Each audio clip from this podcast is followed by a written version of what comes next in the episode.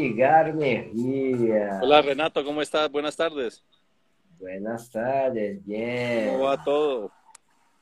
Cordial saludo a ti, muchas palmas para estar acá. ¿Cómo? Bom, deixa eu falar um pouquinho em português para quem está aqui. Hoje o Topcast é um pouco diferente, o Topcast 07, falando sobre IoT e como utilizarmos. Hoje vamos falar com o Edgar Merria, diretamente da Colômbia. Vamos fazer hoje o Topcast um pouco diferente, um pouco em português, um pouco em espanhol, mas este áudio depois vai estar no Spotify e no nosso canal do YouTube, onde vocês vão ter a legenda caso vocês não entendam algo, mas vamos tentar ser o mais é, objetivo possível que vocês possam entender um pouquinho sobre IoT. Ok? Esse é o Topcast, é o podcast da Utopina Digital e hoje nós vamos falar um pouquinho aí sobre IoT. Primeiramente, gracias por la, por la invitación, por estar acá, Edgar. Muchas gracias por, Un placer. por hablar Gracias con, con nosotros, de todos los clientes que están acá. Un cordial saludo. eh, que todas las personas le puedo conmemorar que estás acá, ¿sí? Muchas gracias acá. Eh, empecemos este podcast preguntando primero para que tú puedas representarte. Eh, ¿Quién es Edgar Mejía? ¿Cómo empezaste en la tecnología? ¿Cómo llegaste a donde está? Cuéntame un poco de ti. Gracias, muy amable. Sí, mira, eh, como tú sabes, yo llevo más de 15 años trabajando con analítica especializada, analítica avanzada, business intelligence, hoy inteligencia artificial, ¿cierto? Y luego de esto, hace unos cinco años, yo soy el, el CEO de, de IT Fusion, una empresa colombiana que ofrece servicios eh, de tecnología avanzada y he implementado servicios para algunos países acá en Latinoamérica, y hace cinco años también comencé eh, el trabajo de IoT, ¿cierto? Construyendo unos primeros sensores de prueba personalizados. Después, eh, que son uno- unos si- sistemas como embebidos que ya vienen como listos para uno usar, como por ejemplo Arduino, Raspberry, son algunos productos que se utilizan para algunas eh, tipos de pruebas o algunas veces también para utilizarlos en producción, pero ya vienen construidos y es muy fácil adaptarlos. Después de eso, y construí, comencé a construir mis propios sensores, ¿cierto? Más personalizados, más pequeños, y, y vi como una opción y entonces creé un, un- un dispositivo inteligente que está hoy en patente. No sé si sepas qué es patente. Sí, Patente de invención para eliminar, para terminar con los eh, personas ebrias al volante. O sea, para que ya no vuelvan a consumir alcohol cuando van a manejar un automóvil o una, una motocicleta. Entonces detecta acá en Colombia, por ejemplo, para cuestiones de, de, de detener la policía a una persona que esté conduciendo automóvil o para castigar, di- les dicen si está en grado 1, grado 2, grado 3, dependiendo del grado, pues eh, le hacen un castigo, un castigo más grande eh, eh, en Colombia. Eh, así mismo, como este dispositivo que yo creé acá en Colombia, ¿cierto? Que funciona y aplica patente para Latinoamérica y diferentes partes del mundo, también comencé a investigar unos sensores eh, que solo lo fabrican en, en, digamos, en, o en la China, o en países como la China o Estados Unidos, que tienen que ver con seguridad y con, eh, con, con salud a nivel general, pero hay muchos campos que aplican y eso es en términos generales como la trayectoria o lo que trabajo y lo que conozco y bueno, si y hay alguna pregunta o quieres que hable más específico de algunos tipos de sensores que ya tenemos algunas eh, funcionalidades, algunos servicios específicos, algunos tipos de industrias, también podría hablar al respecto. Pero eso en términos generales como la, Sí. lo- lo- los productos, la historia de, todos los desarrollos que he aprendido por todos estos largos años en cuanto a IoT, en cuanto a sensores, en cuanto a plataformas en la nube que recolectan información en tiempo real y en cuanto a la plataforma analítica especializada que se encarga de recolectar todos los datos y hasta predecir lo que va a suceder a futuro, por decir algo, predecir si va a haber un robo de bicicleta, predecir si, una, si se van a accidentar las personas de una moto porque va a exceso de velocidad, porque no sé, diferentes razones. Entonces, e, eso es toda una cantidad de características que componen todo el, el complejo y grande mundo de IoT, que es lo que, pues sí, lo, lo que, lo que quiero que hablemos ahora. Basicamente es eso. Sim. Bom, o que o Edgar é, vem dizendo, além de ser um especialista na parte de análise de dados e de de IoT, ele é um criador de sensores, né? Então, ele não só desenvolve a parte de internet das coisas, mas os sensores que possam, é, da parte de hardware, falou até de patenteamento, né? De poder utilizar na Colômbia até em outros países, né? Uh, Edgar, hablando un poquito de, de concepto, eh, para, para las personas que van a escuchar este podcast, eh, en el concepto, lo que es IoT, e da forma mais sencilla, como podemos aplicá-los em la parte claro. mais sencilla até a evolução que llegasse a los sensores. Claro, claro que sí. Eh, IoT eh, es, como su nombre lo traduce, Internet de las Cosas, ¿cierto? Internet de las Cosas eh, comprende, entonces, eh, o son como unas tecnologías que están conectadas a un mundo, a mundos inteligentes. Por ejemplo, sensores, sensores para diferentes tipos de industrias, como estaba comentando ahorita, para seguridad, eh, para ciudades inteligentes, para la agricultura, que permiten optimizar y detectar eh, diferentes características o, cosas que pasan en tiempo real y poder, por ejemplo, predecir un incendio, poder predecir diferentes cosas, pero son dispositivos inteligentes que están conectados a una gran plataforma, normalmente en la nube y en tiempo real siendo analizadas, ¿no? Para, como digo yo, para automatizar muchas cosas. Sí. Cuando, cuando eh, hablamos de sensores acá en Brasil, generalmente se acuerda mucho los, a las alarmas. Entonces, sensores en la casa, en la industria, cuando una persona se puede adentrar que se recibe uma mensagem dizendo que uma pessoa adentrou ou que está acá. Generalmente, eh, pensamos em sensores quando estamos falando de isto. Eh, cuenta para mim como se pode IoT, quais, quais tipos de sensores podemos trabalhar, además de estos? Claro, como estaba comentando ahorita, eh, yo digamos, aparte de haber construido un primer sensor personalizado, ¿cierto? Para detectar el consumo de alcohol en conductores, también investigué unos sensores y los integré a mis plataformas que ya están, que han sido construidos por allá en la China, sensores para seguridad, sensores para protección de personas. Por ejemplo, aquí tengo un, reloj inteligente que permite, eh, al día de hoy, digamos, lo estamos comenzando a ofrecer en, en Colombia para proteger personas de la tercera edad, personas ya ancianas o niños o personas que son sensibles a la seguridad. Adicionalmente también, pues aparte de eso ya sensores como esto, como especies de, de botones de pánico, sensores, como tú dices, para proteger casas, de, apertura de puertas, sensores de, de movimiento, pero que todos son integrados a mi propia plataforma.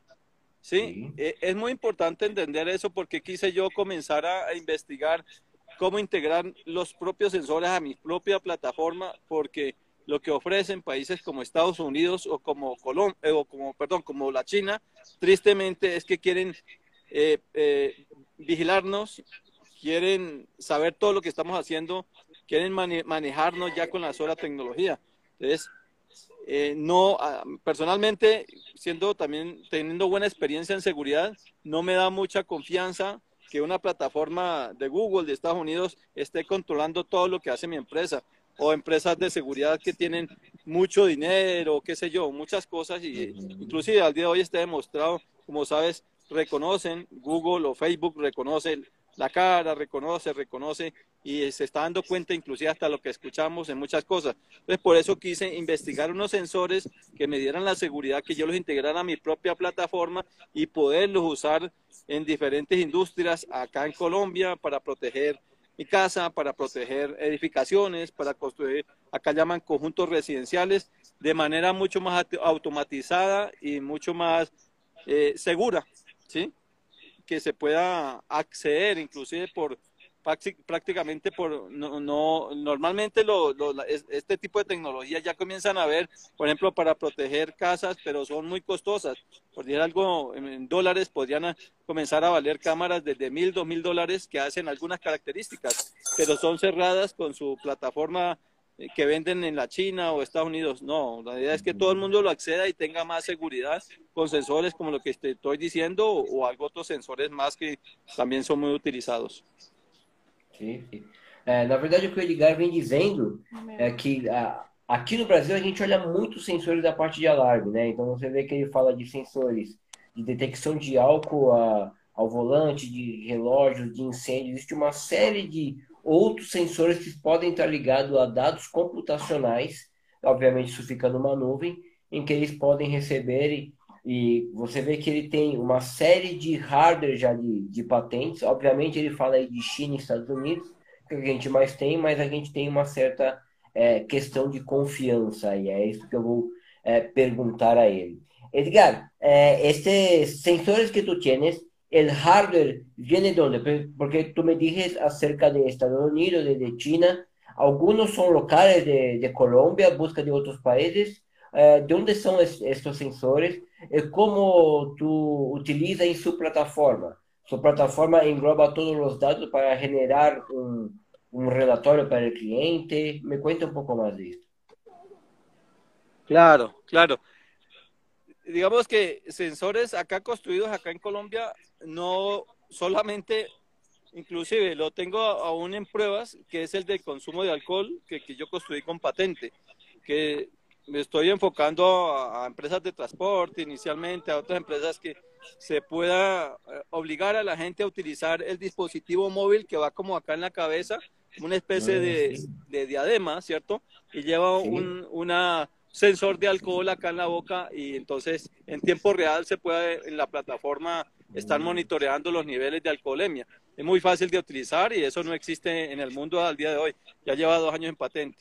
Los otros sensores sí los traigo, los he estado trayendo todo el tiempo de la China. Sí, lo, de la, ya como te estaba diciendo, sensores a, o dispositivos inteligentes también, pero hay sensores también, por ejemplo, como el sensor de para protección de casas, sensor de apertura de puertas, sensor de movimiento, sensor de fuga de gas. Inclusive, por ejemplo, para eh, algo, este sensor de fuga de gas nació como una protección para mi casa. Hace como cuatro o cinco años yo quería construir un sensor que pudiera proteger porque mi madre olvidaba cerrar la llave del gas y eso tú sabes que es muy peligroso y ahí, ahí en, en, en, algunos lugares, por lo menos acá en Colombia, ha llegado hasta explotar la casa y muere la persona. Entonces, esto, saber en tiempo real, poderlo saber desde mi celular, desde cualquier lugar del mundo, si se quedó, le quedó prendida la, la, la estufa de gas, eh, acá en, en, mi casa, a mí me llega una alarma. Ya, ya así, así mismo, eh, como los sensores de protección para casa, hay cámaras también inteligentes que también las he traído de la China de muy bajo costo, por decir algo, eh, 50, 60 dólares. Las cámaras que vienen con inteligencia artificial robusta son muy costosas, como te estaba diciendo, pueden salir, comenzar de mil dólares o más, depende de las características, y no se pueden programar estas cámaras yo puedo coger el video en tiempo real y colocar y programarlo. Por ejemplo, estoy en un conjunto residencial donde protege una empresa de seguridad y lo coloco, se colocan las cámaras en diferentes puntos donde se sabe eh, cuántas personas ingresan, cuántas personas salen, eh, eh, cuántos qué carro ingresó, si hay identificación de la placa del vehículo, si, si un vehículo excede la velocidad y todo eso es almacenado en base de datos, en mi propia base de datos para analítica y generar alarmas y muchas cosas más. Además de esos de protección de casa, que son como para sensores, como para así, como para edificaciones, también hay unos sensores que son sensores móviles o dispositivos inteligentes móviles. Por ejemplo, un GPS para bicicleta. No es fácil conseguir al día de hoy GPS buenos para bicicleta, por lo menos acá en Colombia tristemente es muy inseguro, muy, muy inseguro. Entonces colocarlo en cualquier parte, lo, normal es que pueda encontrar un GPS, por ejemplo, tipo luz. Y aquí tengo No, pero no, no lo tengo de momento.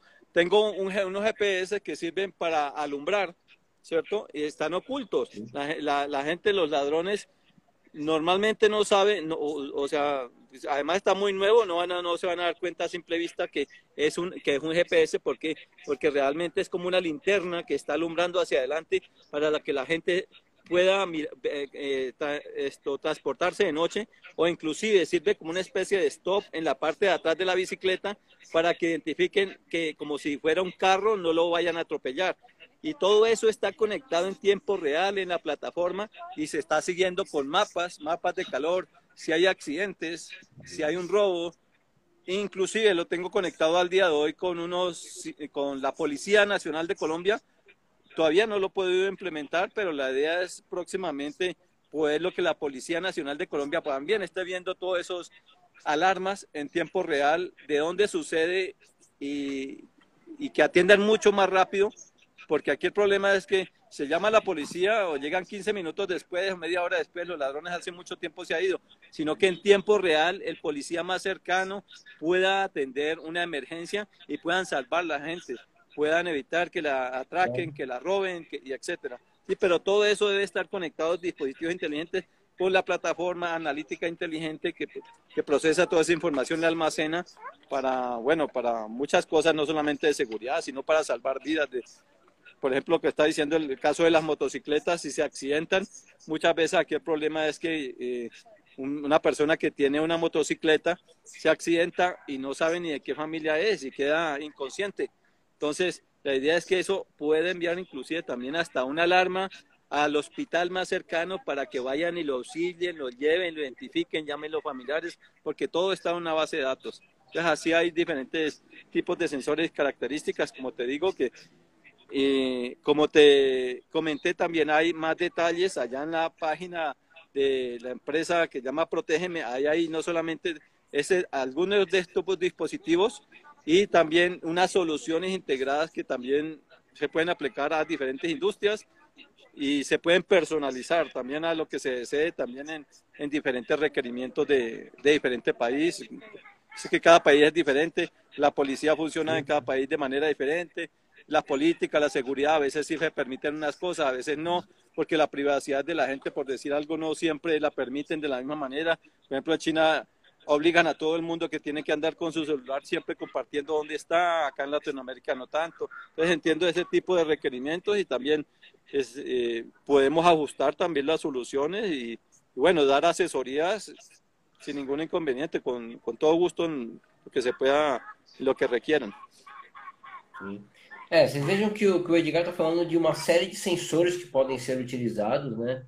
E não só para isso, mas para outras questões, como que ele diz, né, roubo de bicicletas, é, utilização de gás, de álcool, tem uma série de outras coisas que são sensores importantes não só como tecnologia, mas para salvar vidas, né? Para utilização é, como meio mais importante é, de cada lado.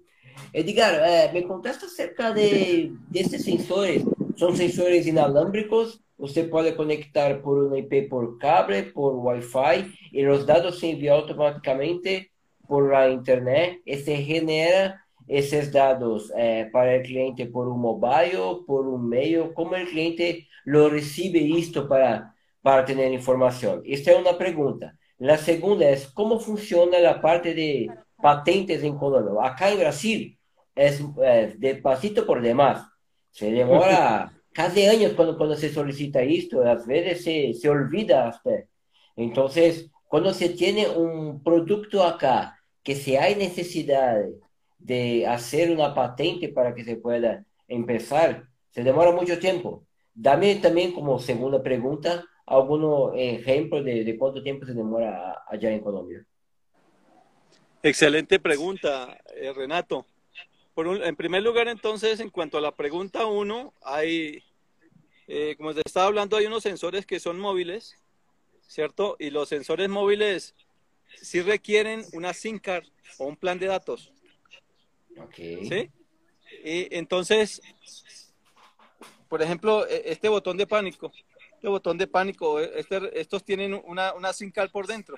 Sí, entonces hay que tener la operadora. esa es muy buena pregunta porque yo hace como tres años, como casi cuatro años, compré un primer dispositivo de estos botones de pánico para probar y resulta que aquí la, el gobierno colombiano desactiva cada X tiempo dispositivos con marcas que no estén homologados o aprobados acá en Colombia. Acá en Brasil usamos la Anatel. Es un órgano que eh, se puede estar de acuerdo con Anatel, que es un, un órgano acá en Brasil. Todo tiene que estar con Anatel. Si Anatel no le aprueba, no puede entrar en el país. Sí, sí, sí, correcto. Eh, entonces, pues lo que yo aprendí inclusive eh, para Colombia requieren solo una certificación de Estados Unidos que llama FCC, porque hay certificación, por ejemplo, para este tipo de, autorizaciones, hay certificación que entienda asiática, hay una certificación de comunicación mundial de SINCAR para evitar robos de celular y demás en Europa, en Estados Unidos y en Brasil hay otra. En Brasil no te sabría decir con exactitud, pero entiendo que es un poco más, lo que yo había leído y me quedan eh, explicado es un poco más simple que la de Estados Unidos, porque la de Estados Unidos es muy, muy compleja. Por eso yo mm, mm, paré algún dispositivo porque le faltaban muchas pruebas y que no fuera a explotar y que había bueno, una cantidad de características técnicas difíciles. Entonces me enfoqué en empresas más grandes que ya tuvieran toda esta cosa, aparatos muy probados y listos de acuerdo a todos los requerimientos especializados que tiene Estados Unidos. Entonces, eso en cuanto a los dispositivos que van conectados o que son móviles, que uno los puede ir cargando y en cualquier momento están conectados con la plataforma de la nube en Amazon que la tenemos para que almacenen los datos y haga analítica. Por otro lado están los dispositivos que tienen que ver con la, eh, los sensores en casa. Esos dispositivos, eh, eh, hay una nueva tecnología que llama Zigbee, que es mucho más óptima, que se conecta, digamos, con la red interna de la casa y también envía esa información a una plataforma en la nube pero ellos se conectan entre sí con una la tecnología que se llama Zigbee, que es, mucho, que es mucho más potente que el Wi-Fi, porque alcanza hasta 100 metros, el Wi-Fi alcanza 20, 30 metros y tiene tecnologías más seguras porque se basan, en, por ejemplo, en, en, en, unión como en malla, que se pueden conectar muchos dispositivos y entre ellos se retransmiten y así una cantidad de características que están hechos realmente para IoT. Wi-Fi no fue hecho para IoT porque se cae, además que las, cortas distancias se caen muy fácil. Ya llevas, mira que ya si va por Wi-Fi ya llevas más de 30 pesos, ya se caen, se, bloquean, etcétera. Esto es mucho más eficiente y además tiene un consumo mucho más bajo de energía que lo que Wi-Fi. En términos generales, normales hay, por ahí, eh, hay algunos documentos que demuestran eso, que es aproximadamente de entre 350 y el 400% más económicos que tecnología Wi-Fi. Como conclusión, uno mismo sin problema podía conectar varios, cuatro o cinco sensores de eso y por ahí habrá que cambiarle una, una pila por allá año y medio, años después. Entonces es muy bajo consumo, también es muy, muy bueno en ese aspecto desde el punto de vista monetario. Eso en cuanto a los sensores. Con la parte de la segunda pregunta que me dijiste que tiene que ver con la patente, demasiado buena pregunta, porque eso también es otro proceso demasiado difícil, complejo, costoso. Y, y al día de hoy, ya como te comento, van dos años que todavía no ha sido aprobado, ¿cierto? Y, lo mismo que Brasil. Sí, sí, sí, supongo que sí van a ser muy similares. Eh, yo le pregunto, inclusive le pregunto cada dos o tres meses al abogado experto, que es experto en patentes y que ha hecho, ha sacado patentes de empresas muy grandes, inclusive hasta Johnson y Johnson, o sea, sabe mucho. Al comienzo también cometió un error en conseguir un abogado normal y eso nunca iba a sacar una patente ni en 10 años. Entonces hay que seleccionar el especialista y eh, una persona que sepa esto y lo asesore, eh, dependiendo de si si son dispositivos electrónicos o si un dispositivo de salud es diferente. Hay otros que son más sencillos y duran menos, menos años, pero este, mm, igual como él me dice, que puede durar dos años y medio, tres años o hasta cinco años. ¿Sí? Entonces, eh, eso no es, y eso no lo dicen porque es una está la, la, patente tiene varias fases. Una de la publicación, la publicación ellos miran que por lo menos los requerimientos mínimos eh, esté bien definido, que tienen eh, una cantidad de características, por ejemplo, en el caso mío, que es de invención, que no existe en el mundo, etcétera, etcétera, y, y que ese documento ya está bien, bien entregado, entonces hasta ahí ya, ya cambia y pasan como otras dos fases y la fase final es la fase como de examen de fondo que llama, que ya es un, un estudio a nivel mundial, que esa tecnología realmente es novedosa y que demuestra que no existe en ninguna parte del mundo. Y entonces hay que consultar en diferentes bases de datos en diferentes países del mundo, en diferentes idiomas, etcétera, etcétera, que realmente no existe. Entonces es demasiado, demasiado complejo. Por eso ni siquiera el abogado experto va a saber y va a decir con precisión, pueden ser dos, dos años y medio, pueden ser cuatro, ¿sí? Pero eso es básicamente lo, lo que sé. Y por otro lado, lo que sí me dijo el abogado es que yo el dispositivo lo puedo ya vender eh, desafortunadamente no lo tengo totalmente listo para, para, la, para comercializarlo, porque, porque al día de hoy, inclusive acá, lo tengo, lo tengo guardado en una bolsita, es un dispositivo como una diadema que está con cables. Y, y, como te dije, eso eh, después del tiempo, como eh, la idea es que lo carguen portátil, de manera portátil en una diadema o en una motocicleta, carguen un aparatico. Entonces tocó disminuirlo mucho y eso fue mucho trabajo de, de muchos meses probando, disminuyendo, disminuyendo para que fuera realmente portable, que no fuera a explotar, etcétera. Entonces, eso es un trabajo bien complejo que al día de hoy eh, solamente se puede utilizar con un cable. Pero un cable, tú sabes, máximo con un conductor fácilmente lo puede arrancar, así como tener los audífonos. Entonces estoy en esa fase final que es convertirlo de manera inalámbrica para que sea mucho más eh, usable, por decir algo, por todo el mundo y que resista, mucho más resistente y que pueda funcionar entonces eh, mucho más, más tiempo de lo que se tiene al día de hoy, puedan durar hasta años inclusive y funcionando el dispositivo. Básicamente es eso de lo de, de, lo de patentes también. Sí, sí. É, que Edgar fala é sobre a, os sensores, e aí os sensores têm um acesso é, via 4G ou 3G, o que isso facilita muito, porque às vezes no Wi-Fi você pode perder uma conexão, até mesmo se fosse uma opção de cabo que depende de uma infraestrutura, e obviamente faz com que ele possa também utilizar esse dispositivo em qualquer outro local ou até em movimento, já que ele está é, conectado via, via SIM card, né? E sobre a, questão de, de patentes, vem que é, é, é, muito similar aqui no Brasil, né? É, diz que demora, pode demorar aí até 3, 4 anos e você precisa ter um advogado especialista na frente, que é o que a gente passa aqui basicamente. E lá o processo é muito igual. A gente tem que ter também é, um, uma parte de aprovação que você possa vender até sair a a patente definitiva, né? Então, para você não ficar parado por partes, né?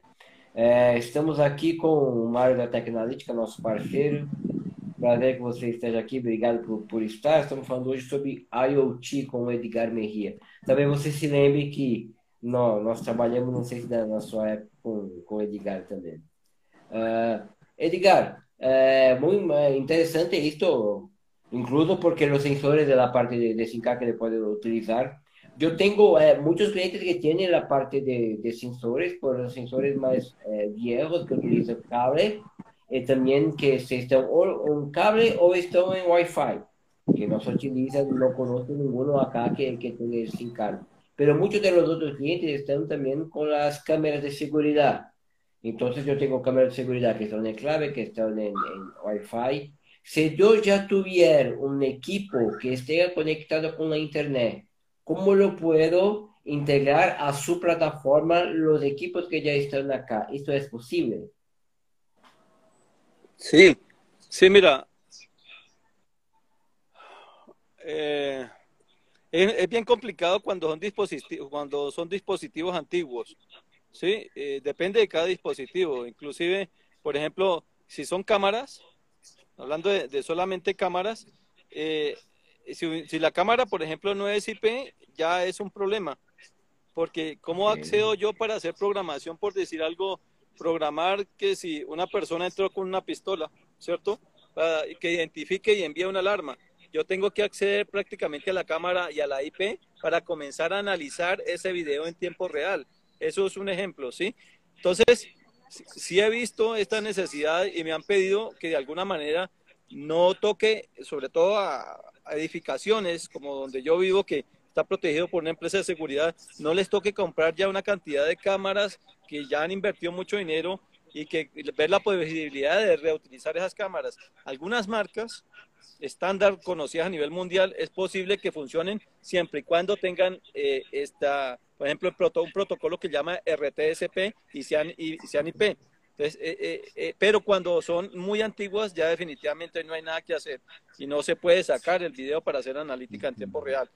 Por otro lado, en cuanto a algo importante ahí, también que encontré después del tiempo, eh, por ejemplo, para, para los GPS, que también tienen sensores, eso tienen diferentes sensores. Por ejemplo, GPS, eh, yo al día de hoy, más de 1500 tipos de dispositivos de GPS del mundo puedo integrar con mi plataforma, algo que no es simple, eso porque fue muy complicado inclusive para poder conectar este dispositivo, me tocó, me, tuve que hacer un desarrollo como de seis meses porque tienen un protocolo encriptado, binarizado, con toda la seguridad del mundo, y yo tenía que desde mi servidor poder traducir ese protocolo y poder, para poder yo guardar la, información que tiene que ver con si se cayó, si se estrelló, si salió una zona, todo eso es un, por cada eso es una alarma diferente, poderlo interpretar y guardar.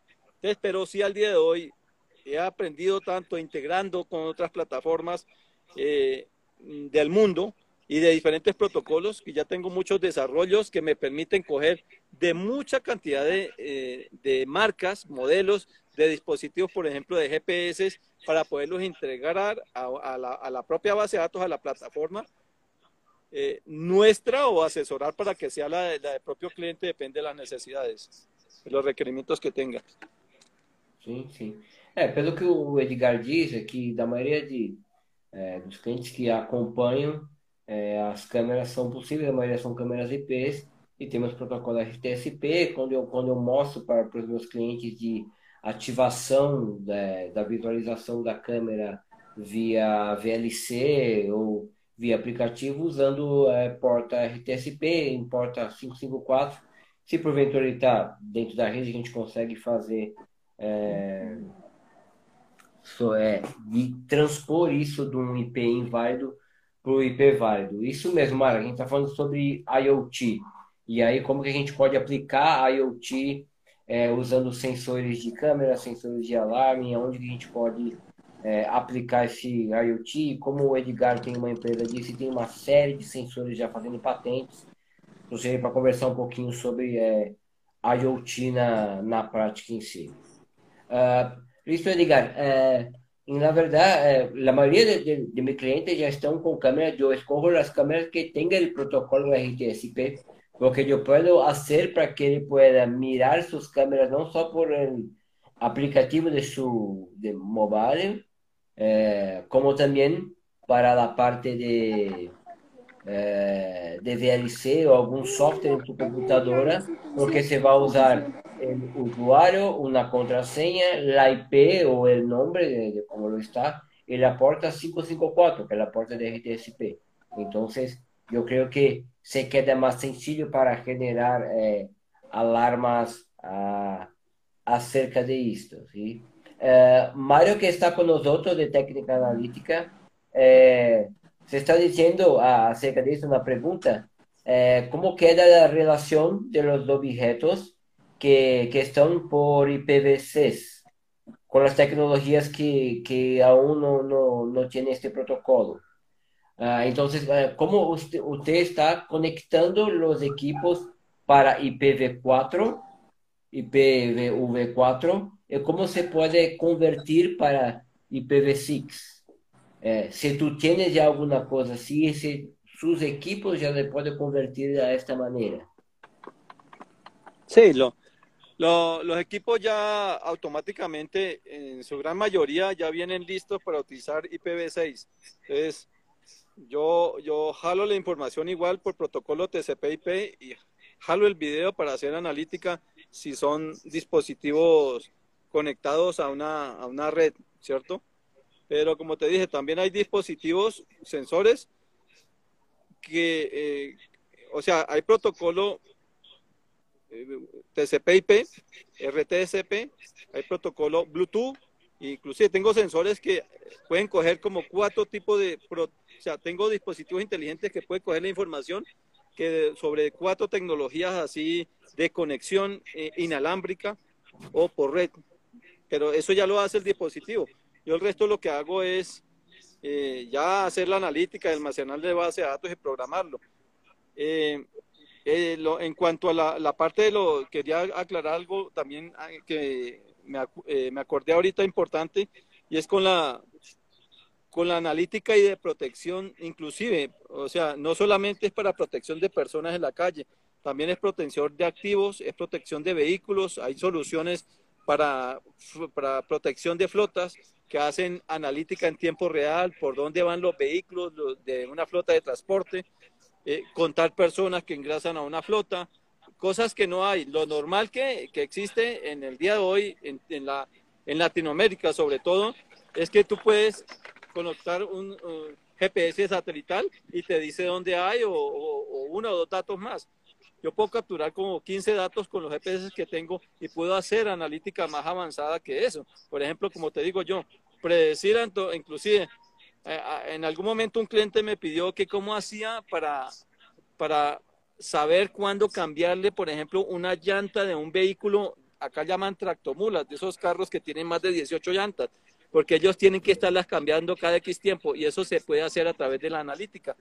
Entonces, yo digo yo, bueno, el vehículo ha andado más de, qué sé yo, de, 5 mil, de 15 mil kilómetros y ya hay que cambiarle las llantas de adentro hacia afuera o cosas así. Pero bueno, y así como muchos casos más, nosotros estamos ayudando a personalizar y a optimizar para que bajen mucho más eh, los gastos de los vehículos, de las flotas de transporte, para que, para que estén más seguras y, bueno, y otras características adicionales de productividad que pueden ser utilizadas con solo la información que van proveyendo, proveyendo cada uno de los sensores GPS y en ocasiones de pronto es posible también hasta cámaras internas de los vehículos para evitar robos, robos, qué sé yo, de, de dinero, robos de comida y cosas así. Cosas, cuestiones como esas son bien importantes hablar también porque, porque no las había hablado, que, había hablado sobre protección de personas, protección de casas, pero hay protección de flotas, inclusive sensores que pueden ser también para hasta proteger mascotas, que también es, también cada día se utiliza cada vez más y, que pueden proteger un gato, un perro, porque lleva un sensor en alguna parte y todo eso está siendo reportado a la plataforma. Son otros ejemplos, ¿no? Ah, sí, sí, sí. É, Mário, o, que está dizendo é que dispositivos já vem com IPv6 para você é, trocar. Até se você pegar as câmeras para IP ou o que for de sensor para IoT, mesmo que tiver no IPv4, como ele manda para uma plataforma de analytics na AWS, ele acaba convertendo por lá, né? Então, é, não sei se respondeu a sua pergunta, se não, coloca aqui que a gente é, tenta esclarecer novamente. O que o Edgar vem falando é sobre é, essa questão e também de não só usar é, os sensores e IoT para as questões de casa, mas para as questões de carga, em empresa, em transportes, se pode utilizar é, muito mais é, ali, né? Até em saúde. Ah, sim. Este es el sinal, Edgar, que estamos llegando a los 40 minutitos de nuestra conversa. Me parece que, que se fuera casi 5 o 10, porque hablamos mucho. La idea es siempre que tendremos una conversa corta porque yo quiero llamarle para hablar de otras cosas. Hacemos hablando del básico y vamos cambiando, por ejemplo, para hablar en el futuro solo de los sensores, después solo del, eh, del, carga para casa. Entonces vamos aprofundando en otros asuntos que los clientes, las personas que están eh, escuchando acá, se puede eh, tener como, referencia. Yo tengo, por ejemplo, un cliente que es una, una compañía de transportes, que hace transportes para todo el Brasil. Entonces, eh, esto que comentaste acerca eh, de la parte de, de Arco, también de los transportes, esto es muy importante. Acá la mayoría de las compañías se tiene esto pero muy más sencillo, solo pensando en la parte del GPS, dónde está la carga, no más, o dónde va a llegar, por qué se rechazó o algo así, ¿no? Exacto. O que, o que por ejemplo, con consumos, eh, acá llama eh, eh, malos usos, malos hábitos de, de, de conducción, si va a exceso de velocidad, si sale de una ruta, entonces alarmas, alarmas, alarmas y todo se hace como analítica, como bien sabes, llevo más de 15 años en la parte analítica, soy científico de datos, olvidaba decirlo, pues toda esa información es lo que vale hoy, ¿no? No es solo mirar en una, en una pantalla por dónde va el vehículo, que es lo tradicional que ofrecen las plataformas de tracking. y, la persona va por dónde va el vehículo, qué kilometrajes lleva y, dos datos más. Pero la verdad que se puede explotar muchísimo, darle muchísimo más valor para, como digo yo, eh, algunas soluciones eh, eh, hemos probado, hemos mirado que bajan el 20, 30% en, por ejemplo, en gastos de logística, como, lo, como el gasto de, los gastos de llanta, o ayudan a, inclusive a mejorar el medio ambiente porque ya no queman más carbón de, lo que tienen que quemar las llantas y, así muchos, muchas características más que la verdad dan mucha valor agregado a las empresas y la verdad vamos a terminarlo utilizando en muchas características de, de nuestra vida diaria, de nuestras empresas, muy, muy rápido porque la verdad, además de que nos obliga el, medio ambiente, la política, los, los, gobiernos, la competitividad a bajarlo, entonces la verdad sí son muy necesarios y, y bueno, son asequibles, ya no, no es solamente para empresas multinacionales de miles de millones de dólares, sino que mucho más asequible porque hay dispositivos, hay tecnologías más económicas que se pueden pagar y se, pueden utilizar de manera relativamente más simple que, que muchas cosas que vemos a veces que suenan a ciencia ficción. Sí, sí, sí. Bueno, Edgar, bom pessoal, é, nós estamos é, chegando ao, ao, final da nossa conversa com Edgar e É, espero que vocês tenham entendido e é, é, visto como é importante a questão do IoT, tanto de coisa que a gente pode utilizar por aí. Eu vou deixar todas as redes sociais do Edgar, como também da Protogeny, do IT Fusion, que é a, a empresa dele. Lá tem uma opção, vou deixar um link aqui no, no Instagram, quanto no áudio no Spotify, que eu vou colocar no, no podcast do Topcast no Spotify e também no nosso canal do YouTube, que vai ter lá uma legendinha e também vocês vão ter todos os dados lá para vocês poderem pesquisar um pouco sobre Bitfusion, pesquisar um pouco sobre a Protorgen e um pouco sobre eh, IoT. Edgar, muchas gracias por la oportunidad y gracias por aceptar esta, eh, esta conferencia con, con, nosotros. Esperamos hacer otras que, que tú puedas participar con tu conocimiento y puedas hacer otras oportunidades para que la audiencia que está acá se, se pueda escuchar. Muchas gracias de verdad y esperamos que tengamos un 2022 mejor que los otros años de que podemos avanzar con la tecnología. Muchas gracias, Renato. Pues no, muchas gracias a ti. Un placer conocerlos. Como siempre me fascina Brasil.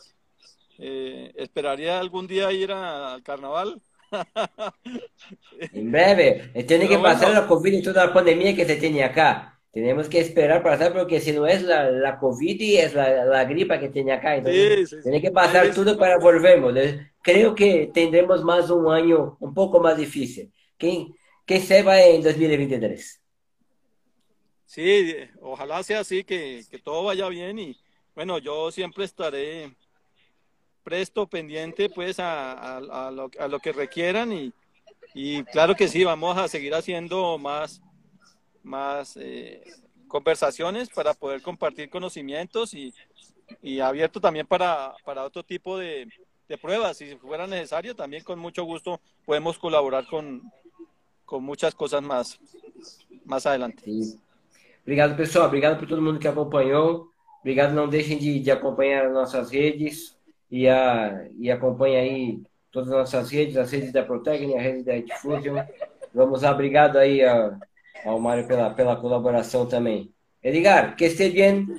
Gracias mais uma vez. Gracias, saludos a todos, um abraço e obrigado. Saludos.